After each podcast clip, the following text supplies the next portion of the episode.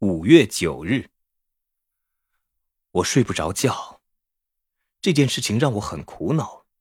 我亏欠唐纳先生太多，不能袖手看着他这样被蒙骗。保持沉默会让我和金皮一样有罪。然而，我有立场告诉他这件事情吗？最让我困扰的是，金皮派我去送货时，其实是利用我帮他偷唐纳先生的钱。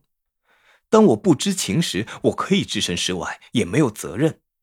但现在我知道了，我若保持沉默，我就和他一样有罪。然而，金皮只是个员工，他有三个孩子要养。如果唐娜把他开除了，他要怎么办？他可能再也找不到工作，特别是他还有一条畸形的腿。我应该为此忧虑吗？怎么做才对？